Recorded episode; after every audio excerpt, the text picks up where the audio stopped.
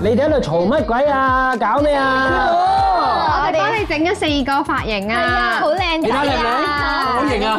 哇！呢個平頭裝咁靚仔嘅，咁似去日本成日見嗰啲男仔真係咁嘅頭嘅喎，揦住個公事包咁樣成日行，你覺得我似呢個 style 咩？好得意咯呢個，剪呢個，你再呢個唔使剪咯，反個條邊出嚟就係喂，啦。師傅呢個正啊，呢個你成覺得個我有你覺得有咁多須啊？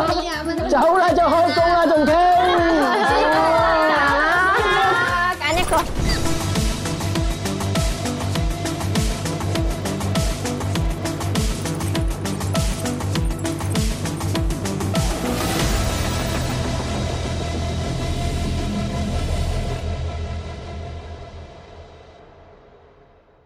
師傅頭先你有冇睇中邊個髮型啱你 à. 啊？嗯，個個都咁靚，有啲選擇困難，咁難選擇就不如唔就唔選擇咯。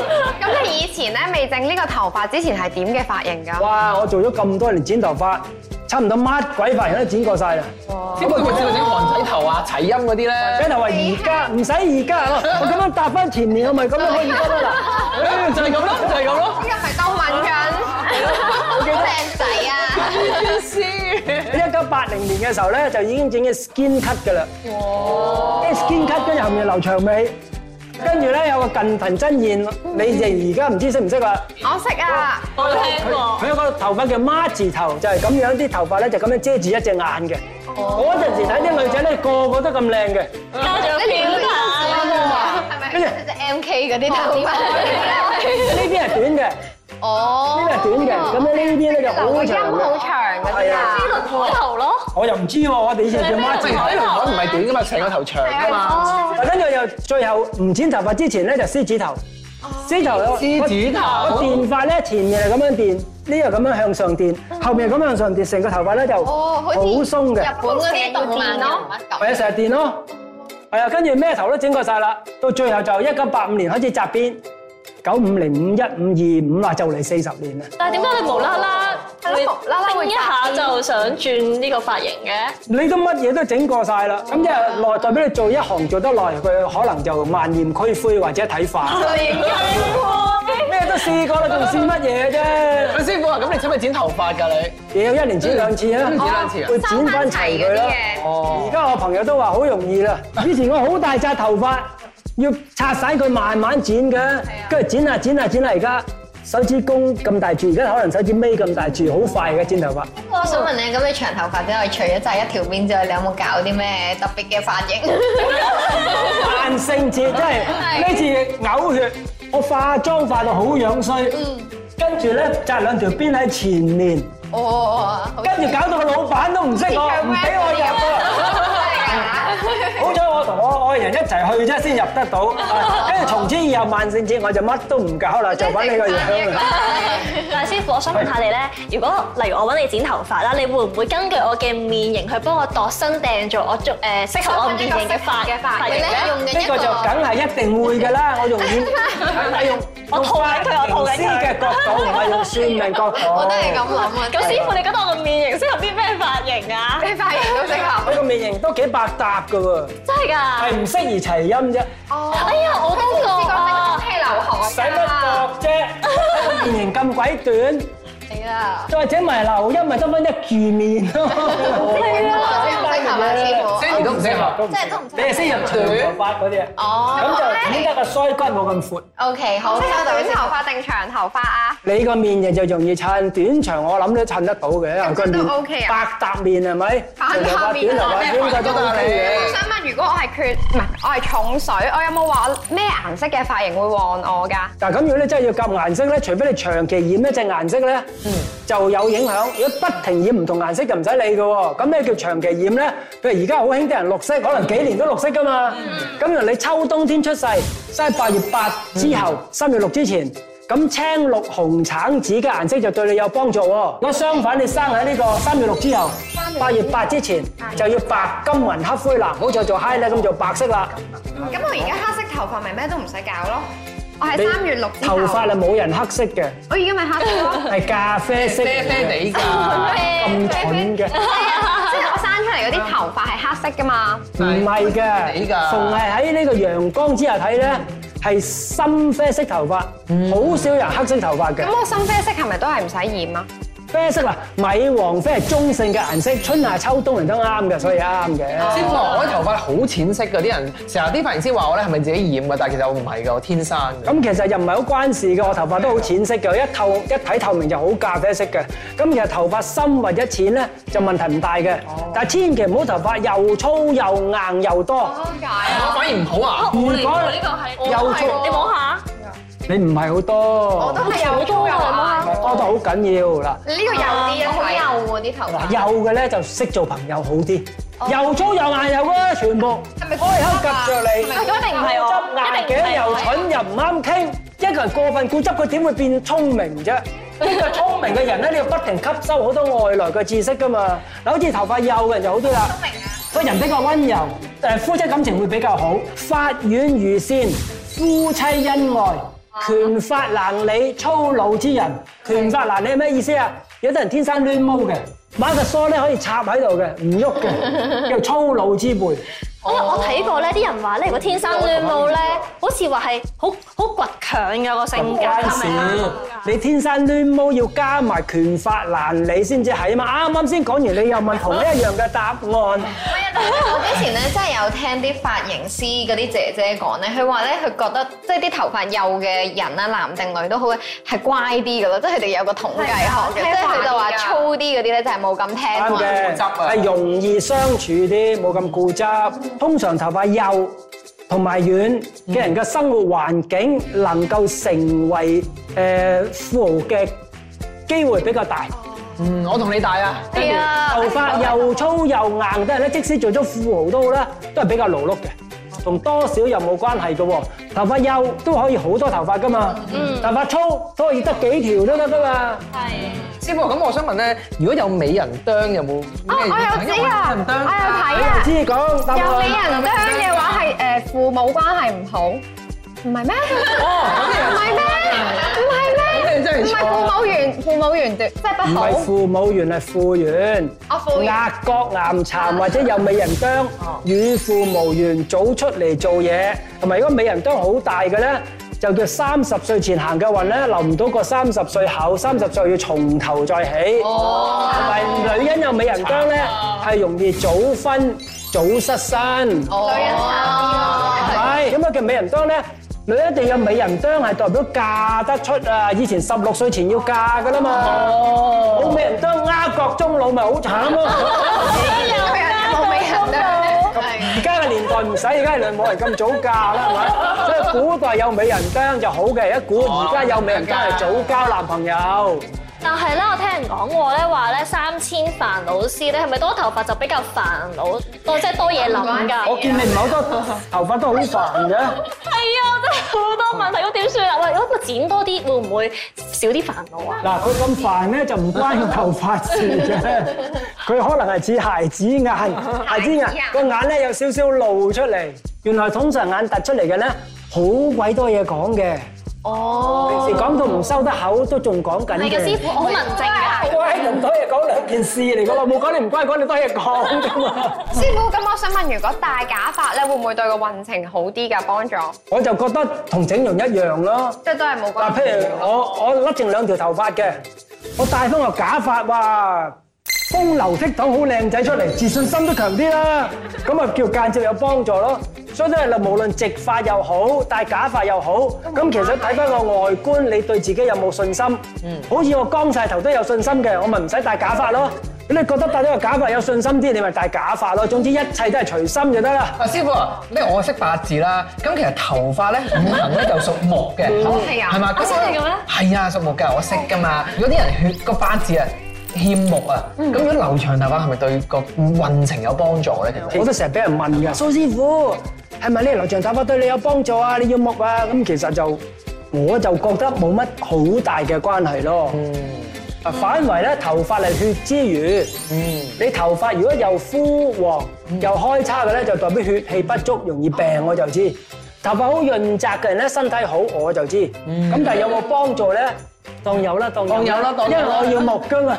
啲人話咧剪頭髮嗰個日子都好重要，我見到咧網上面話咧，如果我初一剪頭髮嘅話咧，我就超級短命啦。但係初八剪頭髮就超好啊，係咪真㗎 咁？你咪又搓白剪咪得咯，我又咪唔剪敢，好我咯。唔敢啊，因為咧有啲人話咧，正月成個一月咧都唔可以剪頭髮，所以我想問定你先啊。新年嘅時候係啊咁，呢個就係民間迷信嚟嘅，我都俾人問過，唔中意剪，你驚嘅咪好似佢咁日日睇下通勝，洗頭今日啦就會，剪髮今日啦，食飯唔知有冇今日咧，唔今日就唔好食飯。呢個禮拜都唔好食啦。我想問咧，B B 仔咧係咪一出世一定要剃光一次頭，然後先再留㗎？係嗰個咁簡單都要問，係有關風水事㗎？完全唔關事啊！嗰隻解啊係 B B 話剃光個頭，等佢再生出嚟頭髮密啲、靚仔啲，唔哦係而家都係咁講㗎咩？誒，剃嗰啲頭髮密啲啊嘛，個個都係哦都係全部咁嘅原因嘅啫喎。好似媽成日講個鼻扁就攣下佢，個耳仔兜風就撳扁佢，得唔得我又唔知喎。喺下巴就整尖啲向前兜咁 Dạ. 樣，係咁樣啊！又試下啦。總之你覺得得嘅就乜都做晒佢啦。得嘅，我做晒佢啦。由蘇文峰主理，一毫子都唔使俾嘅開壇熱線正式開通，大家有咩諗唔明、諗唔掂、諗唔通，都可以將問題 WhatsApp 過嚟七零七一一九九零，蘇師傅有機會喺度幫你解答疑難、指點迷津。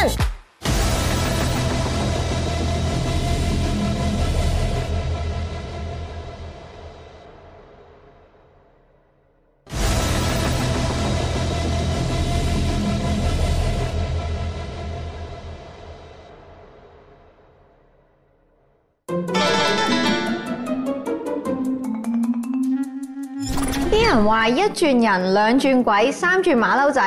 幫睇下 Donovan 有幾多個轉先？哇！一轉人，我梗係人啦，唔通鬼咩唔？Ờ. 係嗰鬼嘅意思咧，係講緊啲人好多鬼主意同埋教唔聽啫。咁導演咧，導演兩個轉嘅喎，你係咪好難教㗎？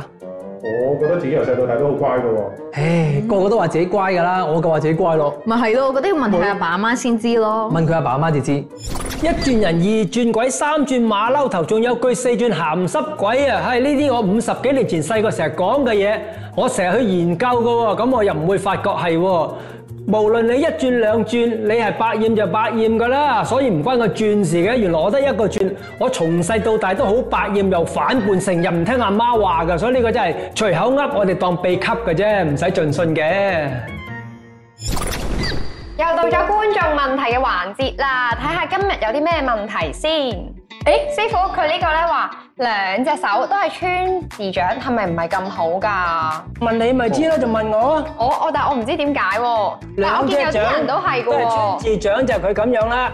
咁穿字掌咧，其實就好普遍嘅啫，就冇好冇唔好嘅性格上嘅一種嚟嘅。咩叫穿字掌啊？嗱，原來穿字掌咧，我哋正常人有三條線，生命線、感情線係咪？頭腦仲有線，條頭腦線喎。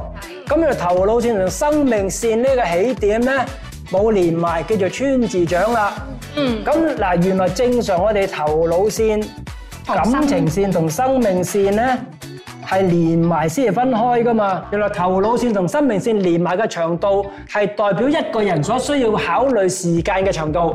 係咁掂一掂就分開咧，大部分人考慮時間就好明敏啦，出一聲就決定到啦。哦，連埋咁多咧，諗好耐。三五七年都諗唔到，都未決定得到。優柔寡斷啊，優柔寡斷啊，係可能啊諗。住轉行，諗下咧一年諗下一年，點知諗到一世都冇轉過行。咁穿字掌即係你咯喎，就相反啦，諗都冇諗佢就去做啦。哇，諗都唔諗就做啦。衝動派，性格衝動，所以你穿住樽又有一段説話嘅喎，自信心強，行為魯莽，食嘢唔做嘢，做嘢打爛嘢，撞板多過食飯，有段喎，穿住樽人早婚早離婚喎。咁咩叫早婚啊？唔使驚，冇你份。廿五歲前結婚叫早婚，咁應該早婚早離婚咧，係驚佢廿五歲前結婚都冇諗清楚，結完又後悔啦，轉頭咪離婚收場咯。所以穿字掌嘅人咧，好容易一時衝動，所以記住啦，穿字掌性格衝動，諗多啲，唔好咁急。誒蘇師傅佢呢個即係咧咁好笑嘅廚房冇門會唔會招惹第三者喎？你哋有冇興趣知道咧？有啊，有興趣啊，好啊 Ờ, 好啊好想知啊。呢個好似我一生人做咗幾廿年人，第一次聽聽人呢聽呢個問個。題啫喎。 後來唔知咩師傅講話咩開放式廚房容易咩包二奶招惹桃花啊真係，㗎哦都已經好無稽㗎啦。咁呢個問題仲無稽過嗰個。通常一生人買第一間屋，包括埋我有錢裝修嘅話。我都好中意嘗試下開放式廚房哦嘅滋味嘅。好啦，咁第二間屋我就唔制啦，煎魚閂門啦，閂門啦，將啲房門嗯啦，油煙油我屋企咪咁咯閂埋佢。廚房有門冇門，開放式唔開放式，完全都冇關係。有門有嘢第三者，冇門都容易嘢第三者。而家離婚率係二分一，係咪？即係每兩個人就有一個係㗎啦。師傅佢呢個話咧，佢今年三十六歲，屬虎，係女仔嚟嘅。咁佢咧就同佢老公同一個生肖啦。咁佢咧諗住試生 B B 一年幾，但係一直都唔成功喎，覺得好唔容易。想問下你有冇方法？咁通常咧，我都會叫睇醫生先嘅。咁睇個醫生，個男仔同女仔都冇事啦。咁都冇事就用風水搭救啦，係咪？咁原來最簡單嘅辦法咧，叫特別旺身體人緣人丁局。咁旺咗身體人緣人丁就容易懷孕，懷孕就容易有 B B 啦，係咪？嗱，即刻教你啦。嗱，咁就好簡單嘅啫。嗱，八粒白色石頭，使唔使話咩顏色㗎？白色石頭啫。係咪要打咧？八粒白色石頭，你冇聽到咩？嗱，咁樣擺法，十字形一咁樣環。擺哇，三粒六粒左右擺一粒，咁就要擺兩排嘅喎，就大家對住嘅，擺喺邊個位啊？對住嗱呢個咧就東北，啊呢個咧就西南。嗱，屋嘅東北同西南呢條線咧就要對住。對到平衡，好似踢咁但係踢波咁樣有兩個手咯。冇錯冇錯，但係如果我啲屋有時機會東北同西南有角嚟㗎嘛，就呢個角對住。嗱，所以記住啦，東北同西南各擺八粒白色石石頭喺白色卡紙上面，記住一排就擺東北，一排就擺西南，呢個叫特別旺身體人緣人丁局。身體唔好擺咗之後，機能好咗咁咪容易有 B B 咯。原來咧員工流失率高又係呢個局。啊，所以總之所有人事都呢個局啦，好所以呢個係呢旺人緣、人丁、感情、身體有局。冇？哇，咁犀利啊！呢係個咪係咪都擺呢個咪得咯？係咯，副作用容易有大肚入 B B 喎，你要生啦咩？咁我避孕咪得咯？如果你年青少女又要擺呢個局咧，避孕都得嘅。啲石頭係咪自己執就得㗎啦？求其去嗰啲賣花或者買養魚地方，幾十蚊一一抽，手指公咁大嘅，幾廿蚊一抽幾廿粒㗎啦，就唔使去執咁慘，因為要純白色，白到好似粉咁白先有用嘅。即係連環嗰啲都唔得卡白石可以有裂紋，不過唔可以第啲顏色。師傅咁形狀有冇分別㗎？一定係圓誒形嘅。唔係圓形咩形嘅，狀不規則形都得哦。總之就係。白色。一粒㗎啦，你圓形又得，普通誒岩岩沉沉都得，總之唔好灰就得㗎啦。但係要幾大個咧？即係我擺咁大，一定係好細細咁。好細都得嘅，總之你嗰啲白粒白石黐到咁細，你就擺咁細啦。咁我畫大啲，等你容易睇啲咁解啫。好哦，今晚翻去就擺。擺到冇蝕底嘅，除咗副作用大肚有 B B 之外，好，我哋繼續有睇乜啦問。題啊？睇下先。誒呢個有圖喎，睇呢個啊，我哋。我話有圖啊，佢就話啦，綠色嗰個圈咧就代表愛情係乜嘢咧？係呢個圈啊，我跟住知道另外就係紅色圈咧，就係事業線同生命線下面有個 V 字喎，又代表啲乜嘢咧？嗱呢個感情線有條支線咧。係。呢條就衰啦，叫做愛情失望線，有愛情感失望感情容易受第三者破壞而失敗。所以逢係感情線，嗯有條下垂嘅線掂到呢個頭腦線咧，都係一個好差嘅記號嚟嘅。咁仲要啦，睇下早定為遲喎。佢喺無名指以下，就希望四十五歲前穿過咗四十五歲之後就穩定啦。生命線、事業線，再加埋呢條線咧，結連埋一齊係咪？嗱，咁其實咧佢就唔係 V 字喎，係呢個生命線穿咗出去呢個位置。呢條叫做移民線、外地居住線，係代表有外地居住機會咁解啫。呢個同身體完全冇關嘅。有移民機會唔代表一定移民啊！你見我左右手都有移民線嘅，我打死都唔走，唔走就冇啦，係咪？生命線係任何支線伸出嚟。都一律可以叫做移民線。有啲人起得早，有啲人起得遲。如果完全伸到去呢個掌邊咧，叫異鄉中老移民線就移咗民，唔再翻故鄉噶啦。有個移民線生咗出嚟，有個島民，古文係咩意思啊？島民就一個圈叫做島民。哦，兜翻個圈咁咁樣。代表移咗民之外咧，就受到非常之大嘅障礙，甚至乎疾病。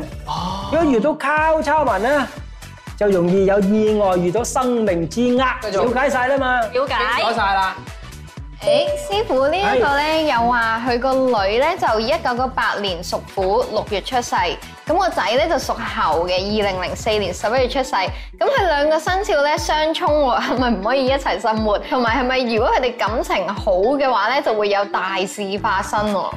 呢啲咁無稽嘅嘢嚟到我哋呢個廿一世紀都有人問㗎。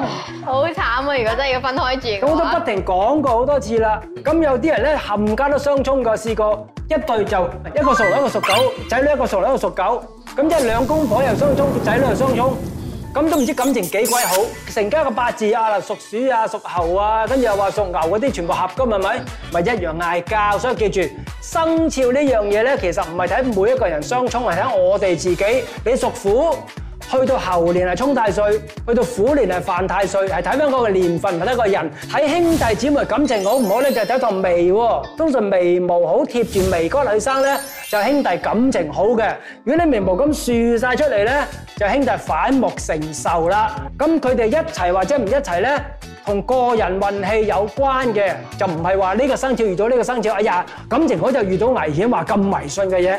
哇！我做咗幾廿年，第一次聽嘅，因為夫妻就成日俾人問啦，係咪？哎呀，我係咪唔夾啊！我食呢個屬鼠，呢、個屬馬，又或者啲老闆啦，嗱，但老闆啦，我屬鼠啊，請個員員工屬馬係咪唔得啊？千祈唔好請屬馬嘅人啊！啲普通人就好中意聽嘅。不過我又做唔到呢啲嘢，如果做到呢啲嘢，啲人都覺得我叻啲嘅。嗱，你屬鼠一定要請啲屬牛嘅，跟住請個屬猴對你有幫助，唔好屬馬嘅，一定係唔好噶啦。咁個老闆係咪覺得我好叻咧？假嘅原來。冇關係嘅，其實。好啦，如果家庭觀眾朋友有咩想問師傅咧，記得 WhatsApp 過嚟開壇熱線喎，我哋下集再見。 OK。